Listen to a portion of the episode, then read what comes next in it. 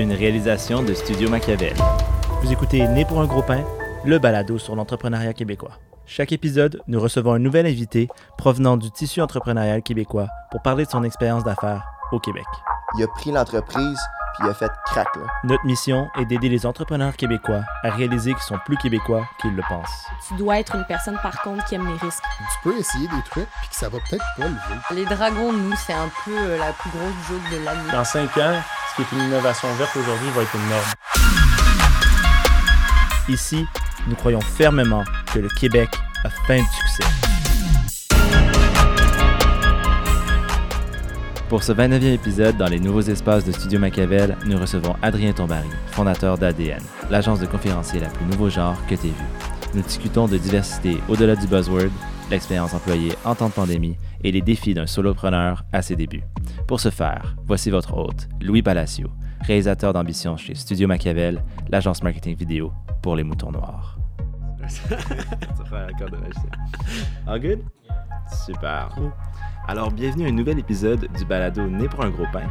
Aujourd'hui, on reçoit Adrien Tombary euh, de l'agence ADN Conférencier, donc euh, une agence de conférenciers New Gen, euh, qui va nous expliquer dans quelques instants justement en quoi elle est New Gen. Donc, merci Adrien de te joindre à nous. Merci beaucoup à toi. Ça fait plaisir de t'avoir aujourd'hui. Puis c'est euh, long time in the making. Euh, donc on se connaît depuis un petit moment maintenant. Euh, donc sans plus tarder, je voudrais savoir, parce qu'on commence toujours avec une petite question brise-glace pour réchauffer l'atmosphère un petit peu. Quel type de pain es-tu? Ben, merci encore pour l'invitation, Louis, en, passant. donc, le pain que je suis, ce serait un pain qui n'est pas connu du grand public, qui s'appelle mtabga. C'est en fait un pain tunisien euh, qui est une galette faite à, base de farine de semoule, en fait, que ma grand-mère avait l'habitude de faire, qui est comme fourrée avec de larissa, qui est genre une sauce euh, tunisienne un peu spicy, des petits oignons. Euh, Fait que c'est ça, je pense que ça me, ça me décrit bien en même temps, spicy, puis c'est ça. Donc, ouais, très cool.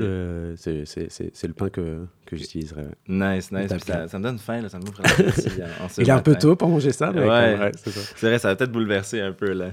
OK, mais très cool. Ben, donc, sans plus tarder, on va passer à la première section. Donc, on veut savoir comment tu gagnes ton pain. Si tu veux me parler rapidement, un petit peu me donner un aperçu de, de ce qui est ADN, dans le fond. Oui, ADN, euh, très brièvement, puis on aura l'occasion d'y revenir par la suite. Mais donc, on est vraiment une agence de conférenciers, conférencières, animateurs, animatrices, puis euh, experts en team building, euh, qui est COVID-19 native, là, comme j'aime le dire. Donc, on est vraiment né en plein dans le COVID, dans une industrie événementielle qui était évidemment bouleversée.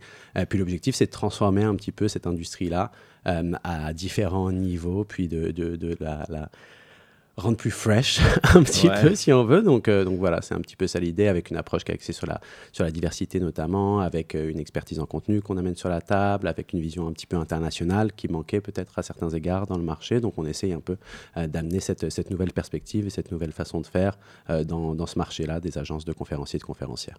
Excellent, excellent. Puis j'ai hâte de voir quand tu vas nous expliquer. Moi, j'ai déjà eu un petit peu euh, le scoop, mais c'est vraiment le fun. Super. Donc, peut-être commencer par justement comment tu es arrivé euh, au Québec, euh, dans quelles circonstances, dans le fond, parce que je pense que les gens ont compris à ton accent que tu n'es pas né ici spécifiquement. Donc, un peu par-moi du parcours. Là, yes, sure. Donc, effectivement, on l'entend mon accent. Je viens pas du, du Saguenay-Lac-Saint-Jean, même si j'aime beaucoup la, la région. Je suis installé à Montréal maintenant depuis 10 ans. À la base, j'étais venu pour une année euh, d'échange universitaire à l'UDEM euh, en communication. Je pense qu'il y a pas mal d'étudiants qui écoutent, donc euh, c'est ça. puis comme bon nombre de mes compatriotes français, j'ai tripé et je suis resté. Euh, après ça, c'est ça. Même vous garder. c'est ça. Fait ma maîtrise en, business international marketing à HEC. Je suis parti travailler un petit peu dans ce contexte-là au Brésil, en écotourisme communautaire. Euh, ça a été une expérience de vie assez incroyable, by the way, là, euh, pendant la Coupe du Monde de soccer au Brésil, même s'il y avait un contexte qui était T'avais bien aimé ça quand même. ça. Je, suis un joueur aussi de soccer, puis je suis assez passionné. Mais, tu dois être content, euh, le Canada qui a battu 2-0 les États-Unis récemment. Effectivement, ouais, très très content. Puis, euh, puis ça, euh, maîtrise, j'ai fait comme un stage chez Infopresse en 2013 à l'époque. Puis après ma maîtrise, j'ai recommencé à, travailler en fait, où j'ai commencé officiellement à travailler chez Infopresse en revenant du, du Brésil justement. puis je suis resté comme trois ans environ, puis j'ai occupé deux rôles. J'ai d'abord été en charge du contenu des conférences, vraiment. Fait que ma job c'était comme de créer du contenu événementiel pour les professionnels des communications marketing principalement, euh, de l'industrie, 20 à 30 conférences par année. Puis il y a peut-être des gens qui connaissent des rendez-vous marketing, des rendez-vous commandites, ou des forums femmes leadership communication, qui est un projet justement en 2016 sur lequel j'ai euh, commencé à, travailler avec, avec l'équipe. Puis euh, parce que justement, je trouvais qu'il y avait comme une sous-représentativité des femmes dans l'industrie des communications marketing, enfin une surreprésentativité, excuse-moi, dans les communications marketing, mais peut-être une sous-représentativité dans des postes plus de leadership. Puis hmm. l'objectif, c'était un petit peu de, de casser ça. Aujourd'hui, euh, il y a du chemin qui a été fait, mais ce n'est pas encore parfait. Puis dans la mission euh, d'ADN aussi, euh, on va pouvoir voir par la suite que c'est quelque chose qui est assez important. Fait que ça, ça a été comme le premier la, première expérience chez, chez euh, Infopresse. Puis après ça, euh, j'ai été directeur du campus, donc du centre de formation, euh, vraiment où on roulait 250, 300 formations par année, encore une fois pour les professionnels des, communications marketing principalement. Puis c'est un peu dans ce contexte, en fait, que l'idée de créer une agence de conférenciers New Gen, comme tu le disais au début, est née parce que je travaillais avec des agences de conférenciers internationales, notamment à plusieurs égards. Puis je n'étais pas nécessairement satisfait par l'offre et le service qu'on m'offrait. Puis on va pouvoir y revenir plus en détail, mais c'est de là un peu née l'idée euh, d'ADN. Puis j'en parle avec Johan, en fait, euh, Johan qui était le directeur des ventes euh, chez Infopresse, et, et, et, on commence à réfléchir un peu plus sérieusement à, à créer cette agence de conférenciers d'un nouveau genre parce qu'on voit un besoin dans le marché. Et au printemps 2018, je te dirais que c'est à ce moment-là qu'on on y réfléchit plus sérieusement. Puis on se dit, OK, comment ça se passe? Est-ce qu'on va de l'avant? Puis au même moment, ça coïncide avec une opportunité que moi j'ai de, de, travailler pour le réseau QG100, euh, où j'ai été directeur des contenus pendant deux ans, qui a continué à, à bâtir dans le fond un peu mon expertise en contenu événementiel. Fait que, QG 100 pour les gens qui ne connaissent pas, par exemple, c'est quand même très pertinent d'ailleurs pour, pour, notre auditoire. Yes, euh, fait que c'est un réseau qui est très peu connu, qui n'est pas secret, mais quasiment là, qui est volontairement très discret, euh, qui a été créé par deux personnes que peut-être là l'auditoire va connaître, qui sont Charles Sirois et Henri-Paul Rousseau. Donc Charles Sirois, un entrepreneur euh, quand même très connu, qui a créé des entreprises comme Télésystème pour, pour une des plus connues, puis Henri-Paul Rousseau, l'ancien PDG de la Caisse de dépôt placement du Québec, et qui donc ont créé ce réseau il y a une dizaine d'années pour aider les entrepreneurs et les entrepreneurs euh, québécoises euh, à euh, vraiment croître à l'international. C'est vraiment la mission et c'est ce qui va les différencier d'un YPO, par exemple, qui est un réseau international de CEO. Euh, là, on est vraiment sur un réseau donc accessible que sur invitation. Il faut faire 25 millions de chiffres d'affaires au minimum pour en faire partie, avoir son siège social au Québec, fait que c'est vraiment pour des entreprises québécoises, puis avoir déjà des activités internationales sur plusieurs continents. Euh, l'idée, c'est vraiment d'aider à continuer dans la croissance internationale de ces entreprises-là. Puis c'est ça, accessible que sur invitation, euh, pas de concurrence à l'intérieur du réseau. Donc vraiment un réseau qui se veut solidaire, collaboratif pour aider les entreprises québécoises à devenir des joueurs encore plus euh, grands et pertinents sur les marchés internationaux. Euh, puis dans ce contexte-là, ma job à titre de directeur des contenus était de créer des programmations événementielles pour les PDG de ces entreprises-là, euh, mais aussi pour l'ensemble des comités de direction au niveau des fonctions vice-présidence. Donc c'est un réseau qui non seulement touche le PDG, l'entrepreneur bien souvent dans des entreprises familiales euh, ou des entreprises qui sont créées, mais aussi de l'autre côté vraiment l'ensemble de ces C-suits, euh, comme on les appelle. Donc ça va être le CFO, le CTO, donc mm. chef des finances, chef de, des TI, des opérations, des RH évidemment. donc c'est ce type de, de, de, clientèle dans le fond qu'on allait desservir avec, avec ce réseau-là. Puis c'est pas mal là, j'imagine, à QG100 que tu as réalisé un petit peu l'opportunité pour ADN ou pas loin? En fait, l'idée d'ADN, euh, qui s'appelait pas ADN, mais de créer une agence de conférenciers un petit peu new gen, euh, c'est euh, à la date de 2016 quand j'étais chez Infopresse, puis c'est là où on en avait parlé avec Johan et tout ça, j'avais même pitché l'idée en intrapreneur que j'étais à l'époque, sans ça trouve ah nécessairement l'écho escompté. Tu sais, on n'était pas dans le même marché nécessairement. Euh, mais l'idée, elle a mûri. Puis j'en avais parlé en fait à ma boss au QG100 de cette idée-là. Euh, les cartes étaient assez, assez, assez transparentes euh, là-dessus. Puis l'objectif, c'était de développer euh, une expertise, de vivre cette expérience-là qui était assez unique et qui m'a tellement, tellement, tellement appris. Puis je, suis vraiment content d'avoir pu avoir cette opportunité au QG100. Mais c'était au bout d'un moment, deux ans, tu sais, ce, qui, ce qui est, quel temps que je suis resté là-bas de pouvoir partir et voler de mes propres ailes. puis c'est sûr que, tu sais, être entouré d'autant d'entrepreneurs à succès, aussi inspirants, euh, dans le contexte du QG100, bah, ça m'a comme encore plus donné envie de, de, moi aussi me lancer. Euh, c'est ça, c'était une idée, c'était un projet qui était quand même là, groundé dans mon esprit depuis, depuis assez longtemps. Euh, puis c'est ça, c'est en 2020 que c'est officiellement que ça a été lancé. C'est en 2020, donc on se demande quand, mais inévitablement un petit peu dans la pandémie. Puis ça vient, ma prochaine question, comment qu'est-ce qui t'a amené à oser lancer une agence aussi proche de l'événementiel? On se remet un petit peu en 2020 pour ceux qui ont oublié, même si ça fait pas si longtemps que ça. Ouais. Là, tout ferme, euh, l'événementiel est, est complètement arrêté pendant un certain temps. Euh, on a peur de l'inconnu un petit peu, on sait pas qu'est-ce qui s'en vient, on, on connaît pas la suite encore. Ouais. Puis même maintenant, là, en fait, on connaît la suite techniquement. On espère que, ça, que c'est terminé là, mais... Exact, exact. Donc, pourquoi oser à ce moment-là lancer l'agence? Honnêtement, la question, je ne le sais pas. Il n'y a pas de réflexion vraiment littéralement stratégique derrière. La vérité, c'est que c'est juste comme... C'était un projet qui était dans mon esprit, euh, dans l'esprit de Johan, qui était donc euh, qui est le cofondateur aussi. Puis on, a voulu le faire no matter what. Euh, fait que le contexte, il était super difficile. C'est sûr, on, s'entend là comme... Donc, j'ai travaillé deux ans au QG100, juillet 2020, 6 juillet 2020, dernière journée au QG100, 7 juillet 2020, on lance officiellement euh, ADN. Euh, fait que le marché est comme bouleversé de l'événementiel, comme tu l'as dit à ce moment-là. Tu sais, les concurrents comme essaient de se réinventer, mettre la clé sous la porte pour certains. Tu sais, Ouais. le, le contexte est vraiment tough. Mais je pense que autant euh, ça a été comme un, un gros risque de, de se lancer à ce moment-là, autant je pense que en fait, on a, ce, qui nous a, ce qui nous a permis de décoller puis de se démarquer, puis on pourra, parler des résultats après un an et demi, euh, qui sont quand même super satisfaisants, ben, c'est euh, justement de ne pas avoir eu à se réinventer, mais d'avoir seulement eu à inventer des nouvelles façons de faire dans un contexte qui est un contexte virtuel ou hybride, euh, quand il y a des, des portions en studio, versus des entreprises qui avaient comme jamais ou très peu dans le marché fait ça dans les agences de conférenciers. Et que nous, on est juste arrivés, puis on a dit comme, OK, tu sais, Ouais. il faut le faire de toute façon, mais comment on le fait? Puis on a été créatifs, tu sais, puis euh, c'est ça, là, aujourd'hui, euh, après comme un an et demi, là, euh, les, les résultats sont là quand même, parce que c'est d'une d'une business où on a mis 500 pièces chacun avec, avec Johan, on, on a des objectifs qui se rapprochent du, du million pour la, pour la prochaine année. Euh, merci. Fait que euh, c'est c'est ça, euh, c'est ça un petit peu le, le- le parcours, puis, euh, puis la façon dont ça s'est passé. Mais euh, je pense aujourd'hui, les, les, les, les résultats sont là et, et on est super satisfait parce que on a travaillé dans la dernière année avec. euh, sur 150 projets avec nos talents un petit peu puis on va pouvoir parler de c'est quoi ce que j'appelle les talents mais dans, Mhm. dans- un peu dans, à travers le monde Euh, on travaille avec 60 clients euh, qui sont euh, au Québec mais aussi à l'international fait que c'est que les résultats et on, on- on représente comme 50 justement talents avec lesquels on, on va pouvoir travailler donc euh, donc on est super content Ouais, exact. Puis juste avant de, de passer au, au, euh, au- au talent, dans le fond, si on parlait un petit peu de, de qu'est-ce qui vous différencie un petit peu, tu Ouais. me- tu as parlé d'exemples et tout, euh, mais il y, a- il y a certaines choses qui font, en plus d'avoir fait le move un peu risqué, Ouais. mais en même temps d'avoir pensé justement à être à- en avant-garde, puis à, à être bien positionné pour répondre au, au modèle hybride, au modèle virtuel, Ouais. vous avez aussi comme certains éléments qui vous différencient Ouais. des autres. Ce serait quoi ces éléments-là? là? Cool.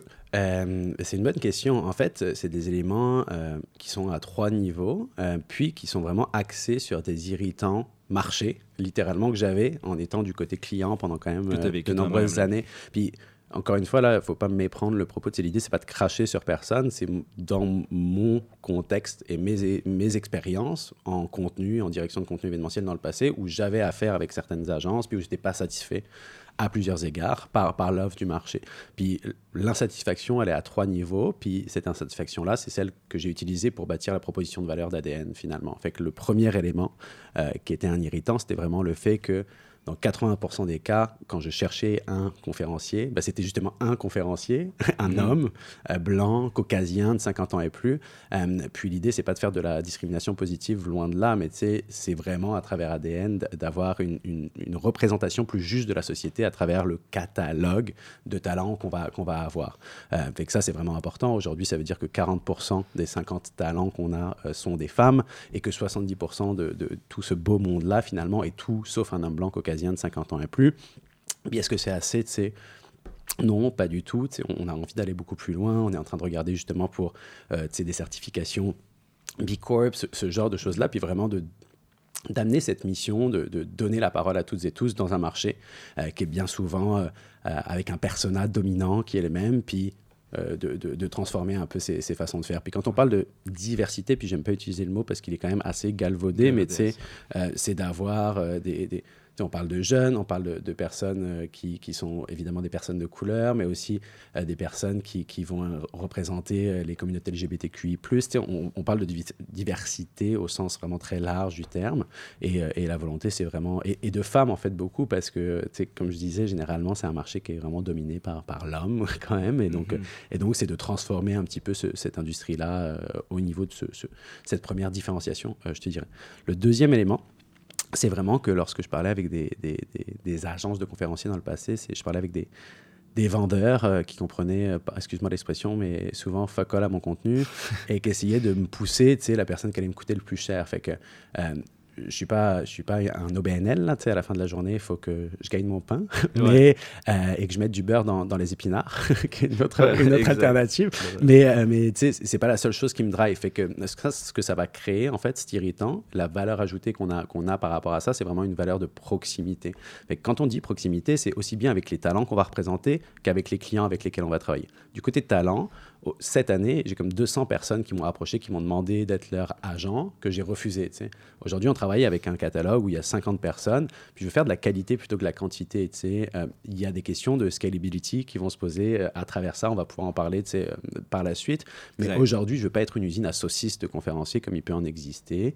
Euh, L'idée, c'est vraiment d'avoir un pool de, et un bassin de talents qui sont capables de répondre aux besoins qu'on voit dans le marché au niveau des sujets qu'on va traiter. Puis, puis, puis tu sais, de vraiment fédérer de créer une famille euh, ADN avec les talents, avec les experts avec lesquels on travaille, les expertes. Euh, fait on va comme avoir une volonté de créer des événements où ils vont se rencontrer, développer des relations d'affaires ensemble, faire des mises en contact. On est dans une, un, un, une expérience conférencier et conférencière qu'on veut créer, qui, est un petit peu, qui, qui, sort un petit peu de la norme, je crois, en tout cas, de ce que j'ai entendu euh, de personnes avec qui je travaille, de certains conférenciers qu'on a, qu'on travaille avec des agences dans le passé. Fait qu'il y a vraiment cette volonté-là d'être dans la proximité.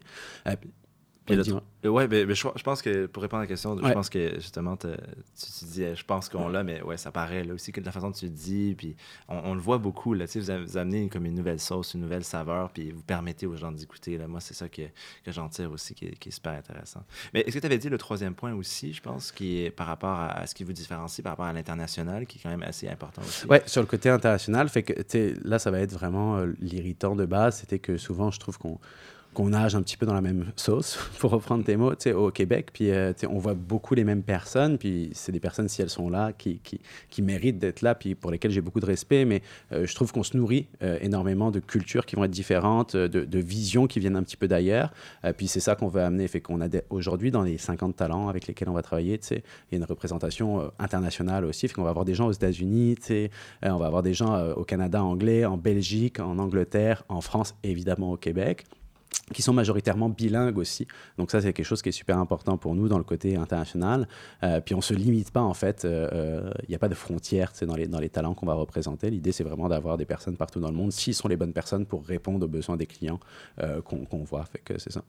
Excellent, wow. Donc, c'est ça, c'est quand même, j'imagine, assez rare, là, justement, une agence qui offre tout seul ensemble. Je pense, Ou... ben, oui, les trois éléments, je pense que oui. Ouais. C'est pour ça que, on, on, trouve des réponses euh, à des vrais besoins qu'il y avait dans le marché. Mais après, tu sais, une agence, honnêtement, au cas des, des speakers un peu à l'international, non, ça existe. Je, je vais te dire le contraire. Là, il y en a ouais. plein des conférences. Mais au Québec, c'est un peu moins la pratique, mettons. que C'est ça.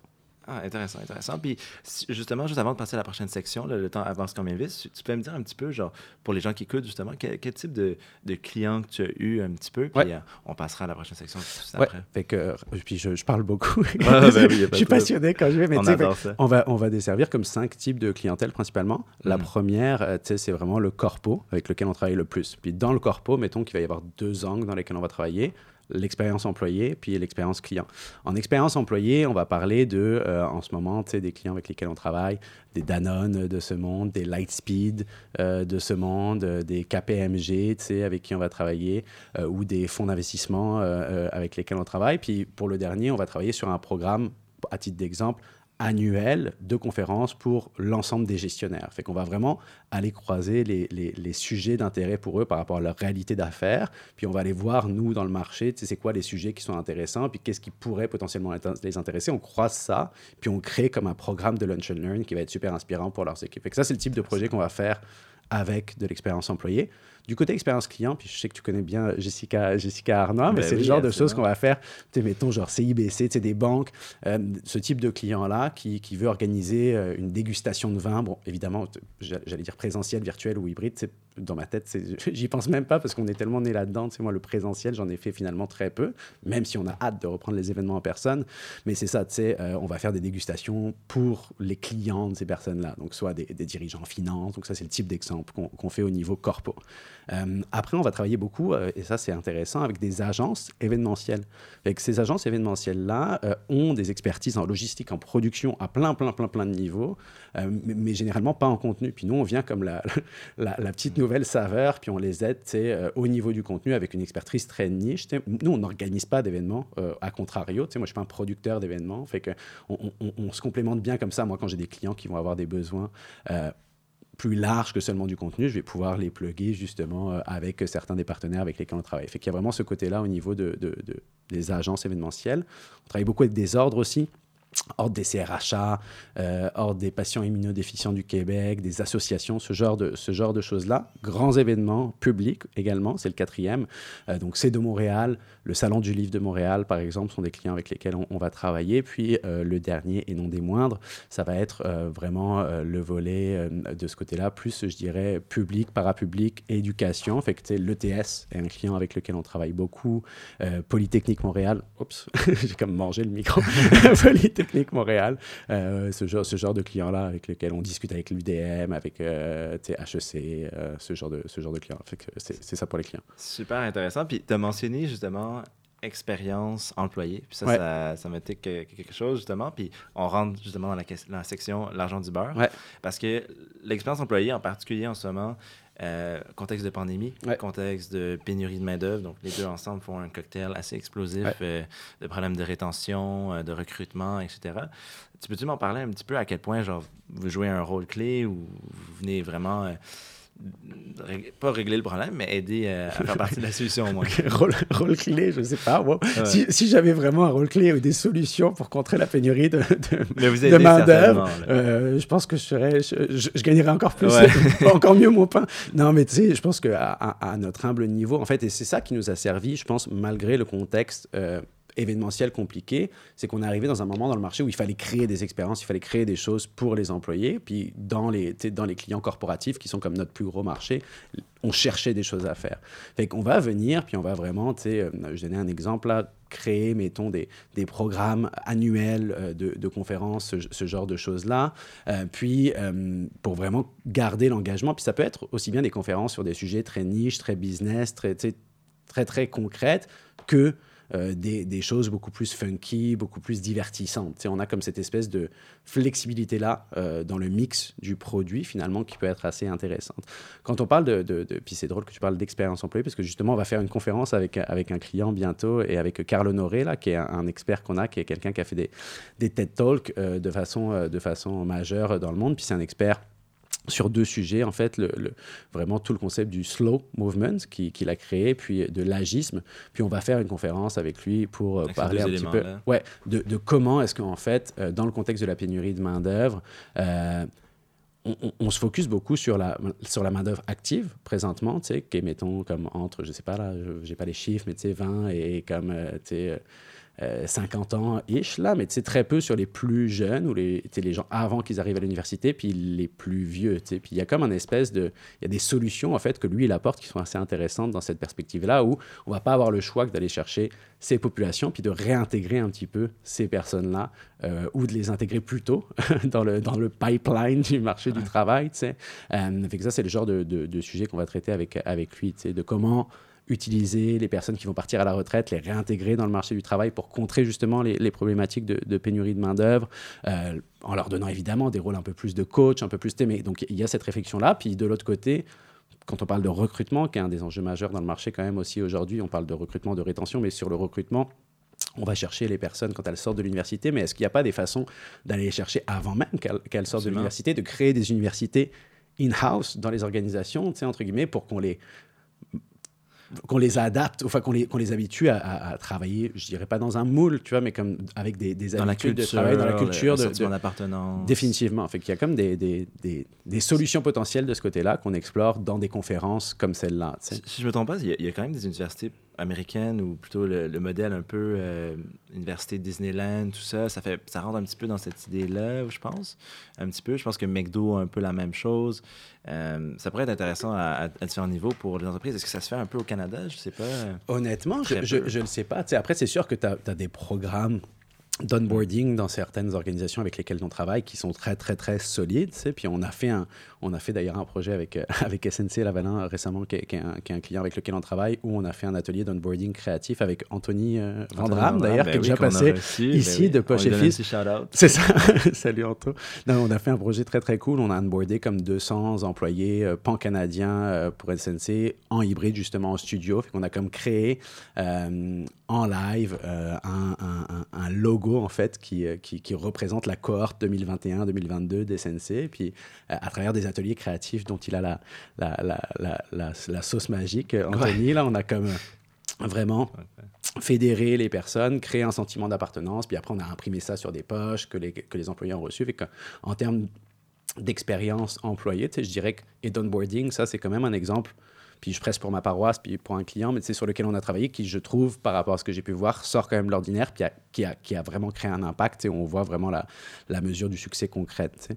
Euh, après, dans d'autres organisations, je ne le sais pas, honnêtement, au, au niveau canadien, euh, je, je sais qu'il y a des programmes qui sont mis en place dans des, dans des grandes business avec lesquels on, on- on travaille, mais j'ai pas d'exemple concret de McDo Academy, comme tu le disais, ou ce genre de choses-là euh, en ce moment. Mais c'est intéressant, je trouve que ça pourrait être une piste de solution à différents niveaux, C'est vrai. Particulier pour les entreprises canadiennes Ouais. ou, ou même québécoises. Définitivement. Puis euh, je veux, le, le temps avance, je veux pas manquer aussi la, Ouais. la- la prochaine question, aussi la prochaine section de l'argent du beurre. Je voulais parler un petit peu de, de diversité.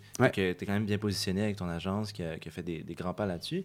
Au-delà d'être un buzzword, là, tu l'as dit même toi, tu, tu l'aimes pas particulièrement ce mot. C'est quoi la diversité concrètement, là, dans, du moins dans l'optique de, de ADN? Ouais.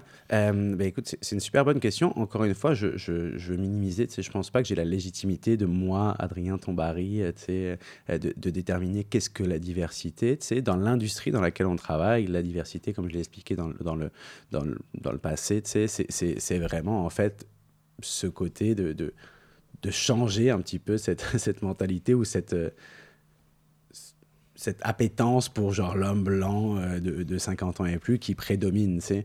Euh, donc d'avoir des histoires qui vont être des histoires de personnes qu'on a peut-être moins l'habitude de voir, donc d'avoir des espèces de petites pépites qu'on va amener euh, dans le marché, qui sont des personnes plus jeunes, plus juniors, mais qui ont des histoires intéressantes à raconter. Ça, dans l'industrie, déjà, c'est de la diversité.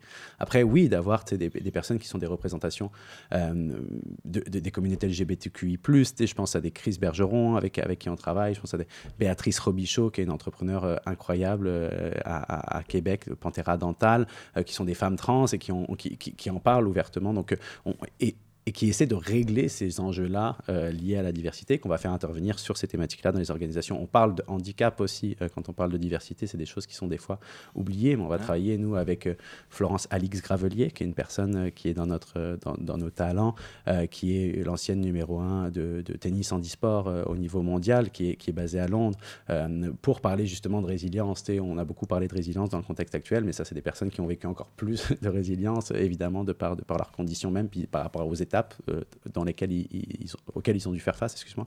Donc ça, c'est le type de, de, de diversité qu'on veut amener. tu sais. Puis encore une fois, c'est pas...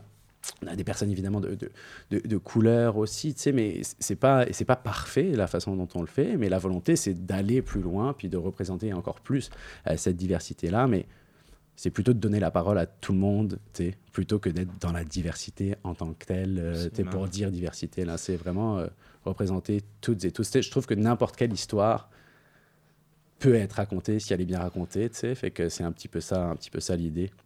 Puis, ouais, je trouve ça intéressant. Puis, j'aime bien le, le mot que tu dis, pépite, pépite d'or. Je pense que ça représente bien un petit Ouais. peu l'idée derrière ça. Parce que si tu cherches pas vraiment, tu vas rarement trouver justement la pépite d'or. Puis, on sait jamais sous quelle forme elle va venir, sous Ouais. quelle, euh, justement, sous, sous quelle formes diverses que prévenir justement la pépite d'or. Ouais. C'est intéressant ce Puis c'est là où aussi, tu sais, je pense que dans, la, dans, la, dans le travail de sélection des conférenciers, des conférencières, des talents qu'on va représenter, euh, on, on a vraiment une différence sur laquelle on joue de- quand on parle de pépites, tu sais, mais comme, tu sais, je, je suis un gars de contenu, là, tu sais, que je- quand je travaillais avec des agences dans le passé, on essayait de me, caler des fois des conférences qui étaient des conférences qui avaient été faites comme partout, sur, sur 500 stages dans le monde exactement de la même façon. Puis c'est là où, quand on parle des, contenus et des, personnes avec lesquelles on va travailler, que la recherche de pépites, c'est- ça qu'on va aller chercher, vraiment le côté euh, et, et- le fait que les personnes puissent vraiment développer des contenus qui sont sur mesure toujours pour les clients avec lesquels on, on va travailler, des personnes qui ont des valeurs, quand on parle de pépites humaines, c'est avant tout, qui sont des valeurs qui sont en adéquation avec les miennes, qui sont avec celles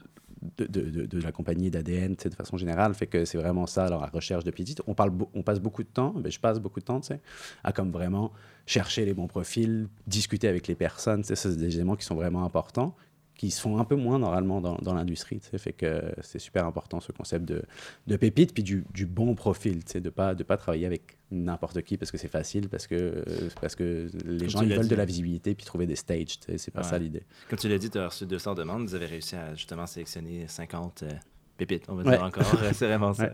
Cool. Puis avant de passer à la, à la dernière section, euh, on a parlé un petit peu, mais donc j'ai mélangé deux questions en fait Ouais. ensemble. D'abord, le lancement d'une entreprise en COVID, Ouais. comment c'était?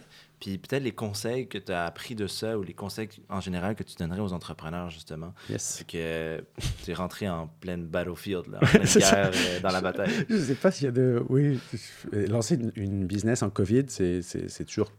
Je pense Lancer une business, en fait, on va reprendre. On va prendre un step Déjà back. Lancer une business, je pense c'est compliqué. Lancer une business en temps de COVID, c'est comme next, next step. Ben, ça dépend dans le marché dans lequel tu es. Si ça se trouve, il y a.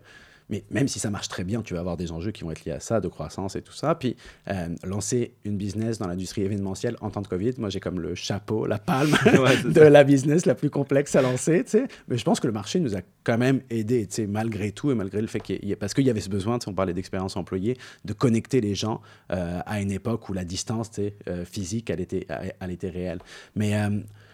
lancer une business, ça a été, non, c'est sûr que ça a été quand même un, un- un challenge, sais, quitter une job euh, dans laquelle tu es quand même très confortable pour euh, partir dans le, dans le, vers l'inconnu, là, puis pas avoir de, de, de, revenus au début, même si rapidement, on a réussi à, à, à se dégager un salaire et tout ça, qui, qui sont des choses qui sont quand même importantes, là, qui, qui sont le nerf de la guerre, parce que si t'es pas capable de faire ça, ben, t'as beau avoir la meilleure idée du monde, si tu manges pas à la fin de la journée, ben, tu, vas, tu vas arrêter, là. Fait que, tu sais, euh, je pense que dans tous les cas, ça a été super important d'être bien entouré. Moi, j'ai eu la chance d'avoir un, un- un associé, donc Johan, avec qui on, on a parti la business, euh, qui, qui croyait aussi beaucoup au projet, bon, qui, qui n'est plus aujourd'hui dans le, dans le projet, euh, et qui, qui vient de sortir euh, pour, parce qu'il a fait d'autres choix de vie, puis parce qu'il il est rentré en France, puis qu'il va avoir un bébé, puis tout ça. Oh, wow, mais- ben, félicitations Ouais, à lui. félicitations, wow.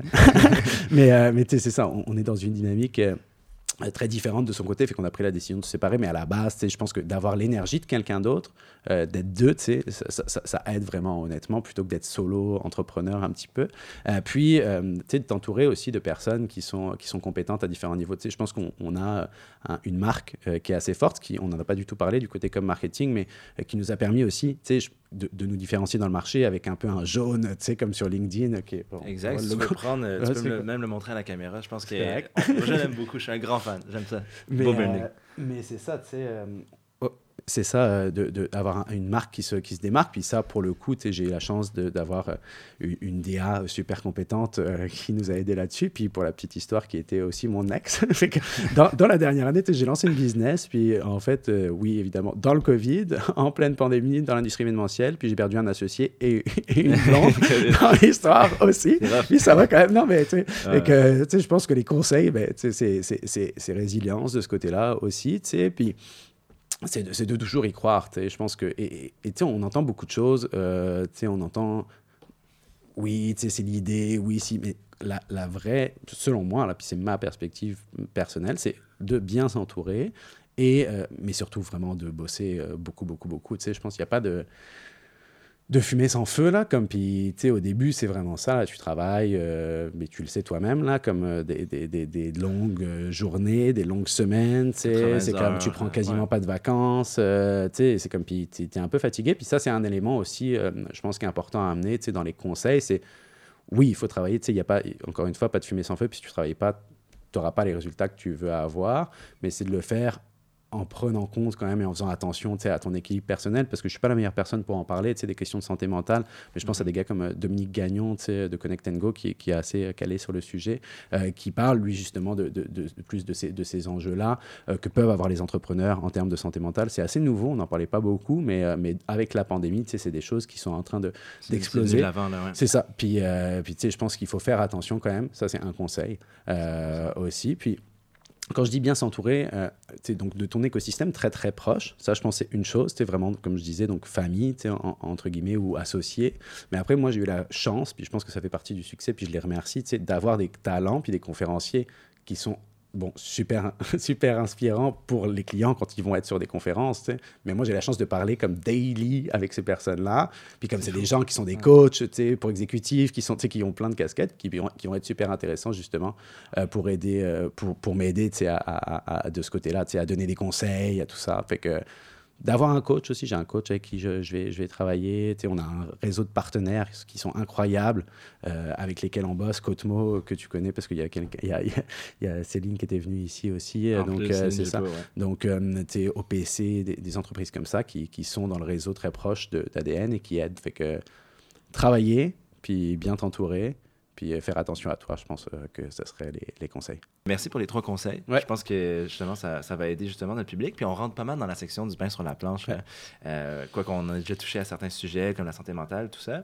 Mais si on commence déjà par voir ta vision un petit peu pour le post-pandémie, la fin de la pandémie, de quoi ça a l'air au niveau de l'événementiel, de, de, ton agence pour toi aussi? Là? Alors, euh, il y a deux questions en une. Il, y a, nous, où est-ce qu'on veut s'en aller, puis où est-ce que l'industrie s'en va. C'est lié, mais c'est comme c'est deux choses différentes quand même, je pense. L'industrie, elle va être, elle va rester comme marquée forever là au niveau de, de, de, l'industrie événementielle euh, par rapport à ce qui s'est passé. Le virtuel va rester l'hybride, le virtuel. Je pense qu'en termes de coût pour certains clients, c'est intéressant aussi parce que oui, ça, tu remplaceras jamais l'énergie que quelqu'un va avoir on stage, tu mais tu vas pouvoir avoir accès à un speaker qui va être euh, n'importe où dans le monde sans avoir à payer ses frais de déplacement, parce que c'est des coûts qui sont sur son hôtel.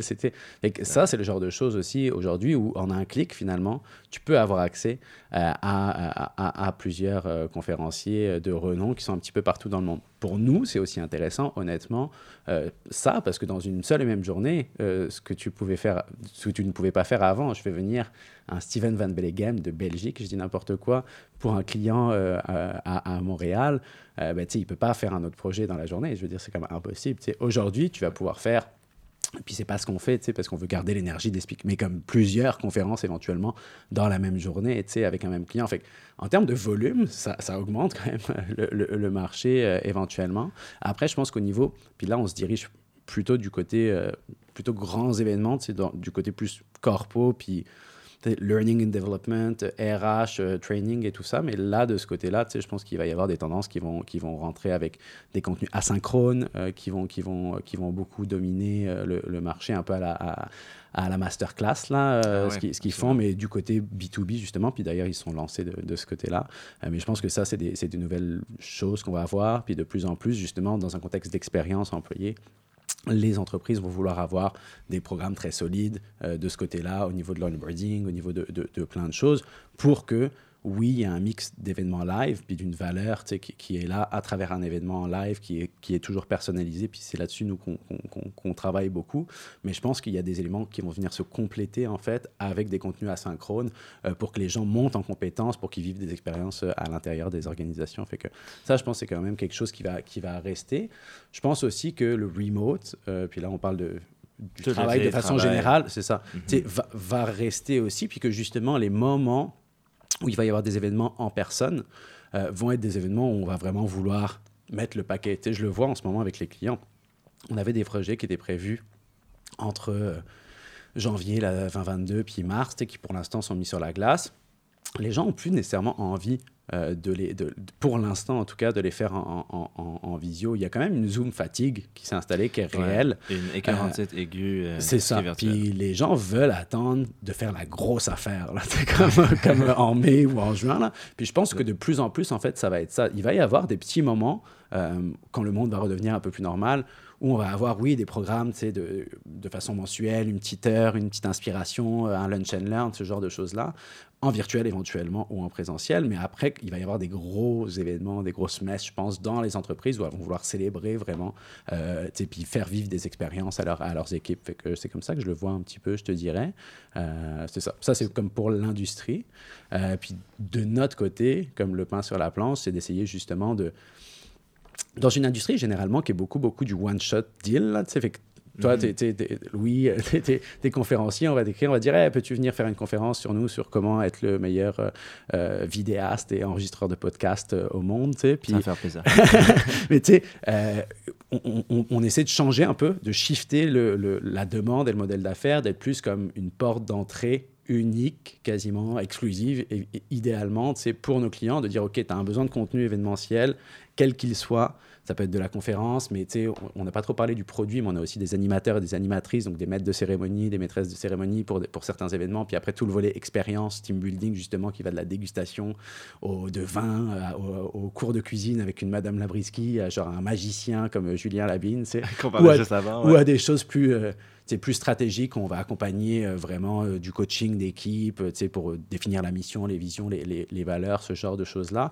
Mais donc, c'est de devenir cette espèce pour nous, là, comme le, puis pour rendre le tout sc- scalable, parce que c'est ça le, le nerf de la guerre au bout d'un moment aussi, tu sais, euh, ben, c'est de, de- de devenir cette porte un peu d'entrée unique. Puis comment ça se concrétise? Ben, C'est en faisant justement des programmes qui vont être des programmes annuels avec certains clients. Là, on vient de sortir une nouveauté, puis je- je- j'en profite pour faire la petite euh, plug. mais- Scoop. mais non, tu sais, on, on a fait un calendrier RSE, euh, en Mhm. fait, donc pour responsabilité sociale des entreprises, qui est un peu un espèce de helper pour n'importe quel dirigeant en, en RH euh, ou, euh, euh, ou n'importe quel planificateur d'événements qui veut euh, ben, connecter les valeurs euh, et les plans stratégiques, souvent des entreprises, euh, avec des valeurs qu'ils vont avoir. Donc, c'est comme un, un, travail un peu pré-mâché, on va dire, OK, donc euh, toi, tu veux vraiment développer euh, le leadership féminin, je déteste ce mot-là, mais comme tu sais, vraiment développer les, femmes leaders dans ton organisation, euh, ben, on, va faire quelque chose, par exemple, pour la Journée internationale des femmes, le, le 8 mars, donc ils vont vouloir souligner ce moment-là, souligner leurs femmes leaders. On parle de- d'enjeux de, santé mentale, c'est quelque chose qui est super important, toi, dans ce que tu promets à tes employés, à tes équipes, en expérience employée. Bon, ben, on, va, on, va, on va en parler tout au long de l'année, puis avoir vraiment des, des programmes annuels de ce côté-là, mais on va souligner ce moment-là avec la semaine de la santé mentale en mai. Fait que moi, j'ai comme présélectionné 15 moments dans l'année comme ça qui sont je pense qu'il faut traiter de ces sujets-là, de diversité, de santé mentale, de, de- de leadership, euh, quel qu'il soit, tout au long de l'année idéalement, mais il y a des moments qui permettent de le souligner encore plus. Puis c'est un peu l'objectif euh, avec ce calendrier-là. On, on- donc on, on- on choisit un peu des moments, où on propose des moments dans l'année avec des options de conférenciers, d'ateliers qui vont répondre à ces, à ces besoins-là euh, directement pour les, pour, les, pour les clients. Puis l'idée, c'est de pouvoir construire des programmes annuels, encore une fois, autour de ces thématiques d'importance pour les clients et de faire du lien entre chaque événement plutôt que, que, de, que de travailler en vase clos sur une opportunité. Fait que ça va être un peu ça l'idée. Puis il y a comme un- une autre affaire aussi du côté plus, euh, plus technologique là, dans, le, dans, le, dans, le, dans le pain sur la planche sur lequel on, on- je réfléchis présentement, mais c'est encore un peu trop tôt pour en parler. Mais euh, donc il y Qui, aurait... qui s'en vient, là, on va avoir un scoop bientôt. Bien sûr, on verra, on verra. Mais quand Mais, la nouvelle ouais. viendra, c'est sûr qu'on on le partagera Cool. absolument en grande C'est apprécié. pompe. Mais déjà, le calendrier, je trouve ça très... Tu sais, c'est- innovant, il faut Ouais. le dire aussi. Il ne faut pas, faut pas avoir peur de- d'être fier de ça. Puis je trouve ça vraiment cool. Puis pour euh, des organisations qui n'ont pas nécessairement le temps, justement, de- d'avoir un œil sur ces moments marquants, de, de planifier tout ça, c'est super intéressant. Puis Ouais, c'est un Ben- peu une recette déjà prête. Euh, genre, tu, tu fais juste le mettre ensemble. Je trouve ça vraiment ça. intéressant. Puis ce- dont je me suis rendu compte aussi de ce côté-là, c'est que généralement, tu sais, il y a des personnes qui vont être selon la taille de l'organisation, puis là, on parle vraiment du corporatif dans le marché qu'on va desservir, mais il va y avoir des personnes qui vont être à l'expérience employée, aux ressources humaines, ou des fois aux événements, tu sais, ça va dépendre de comment l'organisation est structurée. Quand il y a des personnes dédiées à ces événements-là, ben, ça, va être, ça va être facile pour eux parce que c'est leur job chaque jour de travailler sur ce type de projet-là. Mais souvent, dans des PME, par exemple, euh, ça va euh, rentrer dans la cour de quelqu'un qu'on a déjà beaucoup sur, la planche. sur la planche.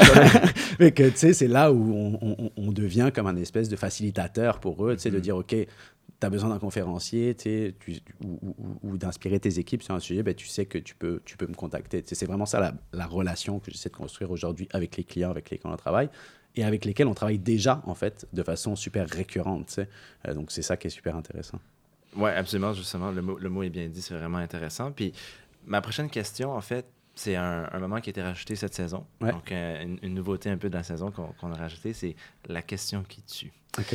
Donc, ma question qui tue pour aujourd'hui, c'est dans un monde où tous les artistes, entrepreneurs, même conférenciers sont, vont de plus en plus vers l'indépendance, on, a, on en a beaucoup qui rejettent le, le, vieux modèle des labels, par exemple, dans la musique, qui, qui, qui, décident, moi, avec Spotify, tout ça, j'ai ma Quelque chose qui s'est passé euh, très ouais, récemment. Oui, en plus, dans, dans les nouvelles. Donc, on a un peu cette révolte vers l'indépendance, puis de, de, pouvoir partir, claquer la porte assez facilement, là, justement, comme dans l'actualité, euh, euh, on, on, a vu avec Spotify. Euh, Comment tu positionnes une agence qui a justement pas mal de talents là, qui, qui, qui, qui rôde autour de ça et puis qui ont ces mêmes enjeux-là, là, dans le fond? Ouais, c'est une bonne question. Qui tue, hein? Ouais, J'espère pas qu'il va pas me tuer. Non, mais non.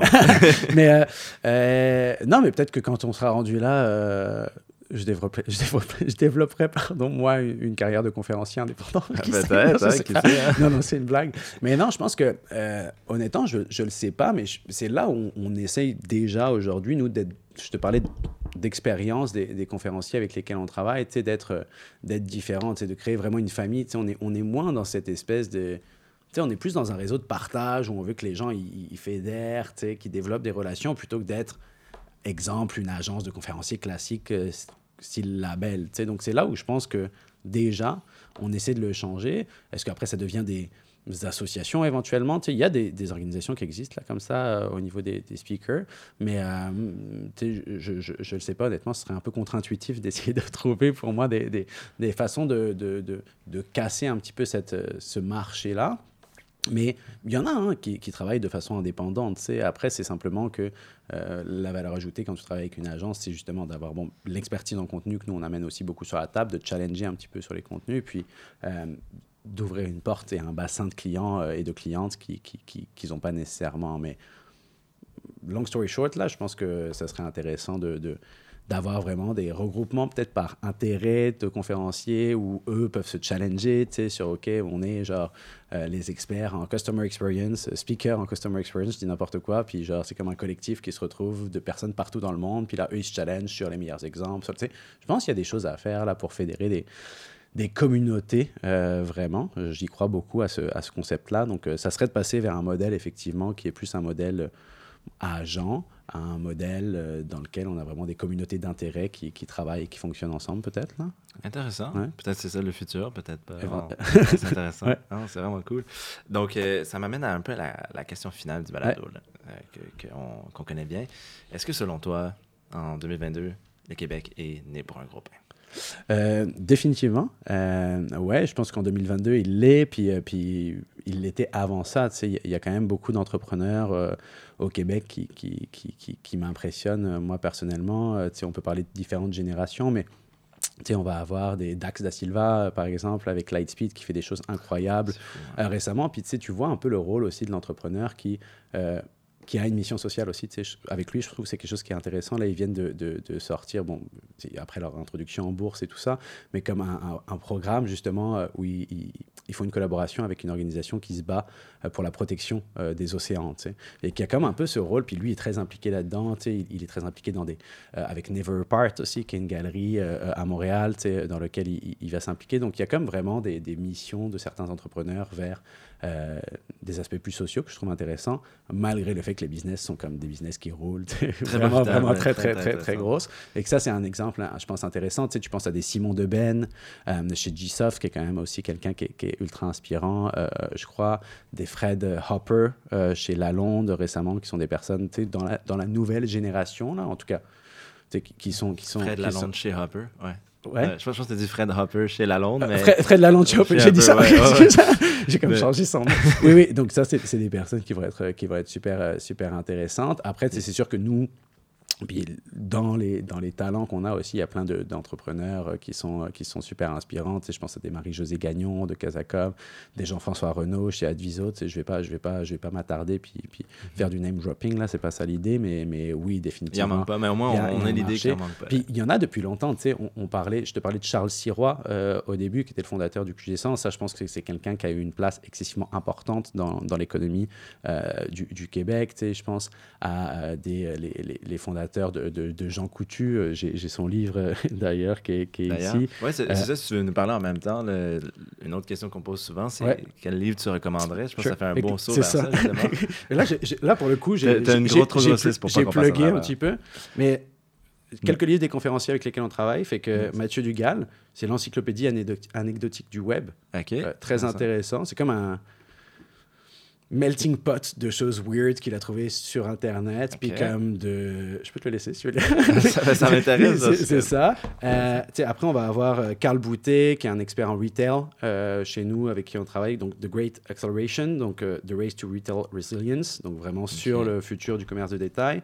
On parlait de, de- de diversité ou de leadership féminin. Janet Kestin et Nancy Vonk, euh, sommité mondiale sur le sujet, qui ont écrit ce livre qui s'appelle Darling, You Can't Do Both, donc vraiment sur comment briser le, le plafond de verre euh, aujourd'hui quand tu es une femme en affaires. Euh, The Offer You Can't Refuse de Steven Van Belleghem, qui est aussi un conférencier avec lequel trava- on travaille vraiment sur le futur de euh, l'expérience euh, client, puis euh, de- du customer centricity. Donc, comment arriver à offrir un, un service qui est excellent? Un petit clin d'œil au parrain en même temps avec le nom. C'est ça. Puis, The Day After Tomorrow de Peter Hmm, chose, ça. qui, qui est un expert vraiment en innovation radicale. Donc, comment survivre dans des temps où l'innovation radicale est excessivement importante? Fait que ça, c'est comme pour les plugs conférenciers. conférencier. Puis Et en j'en ai, plus, j'en ai pris d'autres au besoin, là, mais je te parlais, je pense, de, pour parler un peu du Québec, là, de, de oui. Couche-Tard, donc l'audace de Mhm. réussir, euh, qui est un peu l'histoire d'Alain Bouchard, donc super, super intéressant. Euh, ça, je vais le garder pour la fin, parce que c'est une autre affaire, mais si tu veux te partir en business, un livre qui est super utile, Slicing Pie, comment fund your company without fun, là? ok. C'est comme la question que tout le monde à laquelle tout le monde Ouais, voudrait répondre. Mais c'est vraiment des façons d'aller en fait chercher des, des partenaires, des écosystèmes, de créer des, des, des mécanismes qui vont te permettre, même si tu n'as pas nécessairement levé de fonds, même si tu n'as pas nécessairement de financement, d'aller chercher des talents, de les impliquer, de leur donner des parts. C'est comme c'est vraiment plein, plein, plein, plein de mécanismes potentiels avec plein de schémas et tout. C'est vraiment super bien fait, Euh, très Nice. intéressant. On parlait d'expérience employée, culture d'entreprise. Ça, super intéressant. C'est Powerful de Patty McCourt, qui est l'ancienne chef des talents de Netflix. Euh, Wow. Donc, à l'esprit, comment elle a créé le Culture euh, Playbook de Netflix. Euh, puis, en terminant, puis ça, c'est comme un peu la joke, mais je ne l'ai pas lu en passant. Mais je- il faut. C'est c'est le. En plus, il, faut, il, faut, il que je le lise.